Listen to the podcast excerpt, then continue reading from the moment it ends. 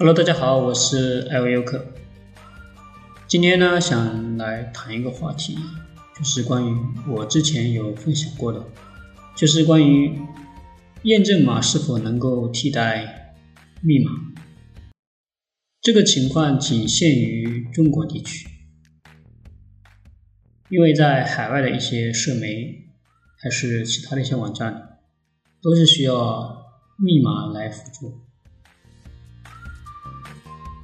当然了，他们也会使用手机来注册，但是手机仅仅只是来验证你这个身份账号是否是机器人注册，仅此而已。后续的话，我们只需要通过我们的邮箱地址跟密码就可以去登录，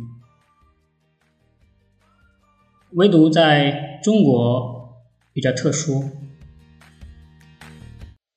我不知道从什么时候开始，好像都没有了密码。不知道从什么时候开始，中国的密码全部都被替换成了验证码，因为有些网站你只能通过手机验证码去登录。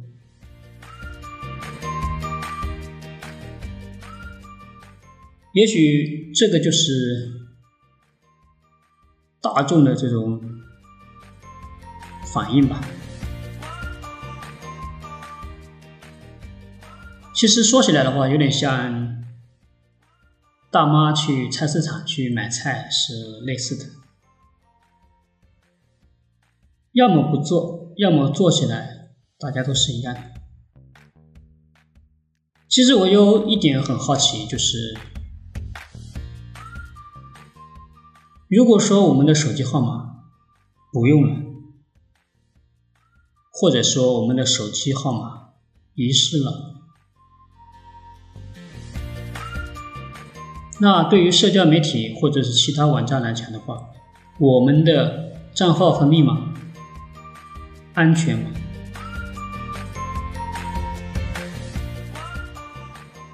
下面我分享一下，就是关于我自己亲身经历的。一个事情。今年八月份的时候，我在电信公司去注册了一个手机号码。当我把我的手机号码登录到中国电信 APP，在软件里面它有个邮箱功能，因为我一般都是用。海外的社交媒体比较多，所以说如果有个邮箱，哎，我觉得也还不错。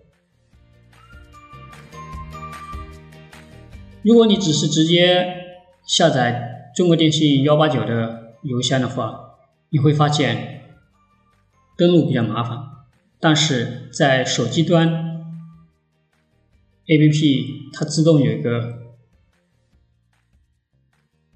邮箱功能，你直接就可以登进去，而且不需要什么授权。如果你是下载幺八九的话，它会出现你你会看见有两种可能性，一种就是你使用幺八九的话，它是没有任何信息的。但是如果你使用了中国电信 APP 的话，你会神奇的发现，在你的邮箱里面居然能够看到两年前你的手机是谁用的。它的账单多少？它的套餐是多少？所以说，我觉得这算是有隐私吗？没有的。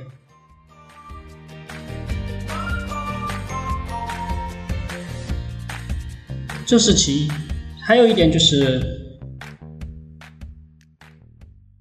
两年前的时候，我这个使用者，他通过我这个手机号码。他注册过京东，注册过陌陌，注册过麦麦，注册过优酷，因为我都是通过手机号码验证码去登录的，所以说我都能够看到他有记录。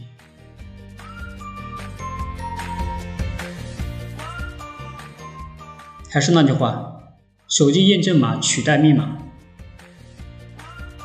这是不可取的。我不相信你是否也遇到过像我相同类似的事情，但是我确实是遇到过。因为我现在的手机号码套餐是十九块钱一个月，我觉得这个套餐还是蛮贵的，因为平时电话也少，所以想把它给取消掉。但是由于考虑到手机号码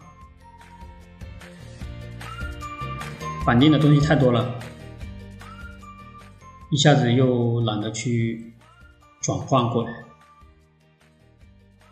所以说还是先用着吧。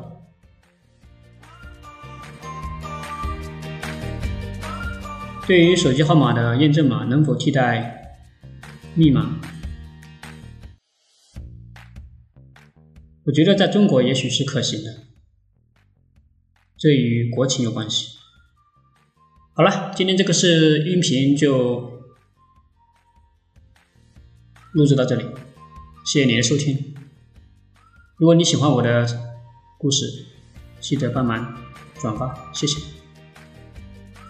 在所有的社交媒体名称都是艾维优客，包括博客也是。那我们期待下一次，拜拜。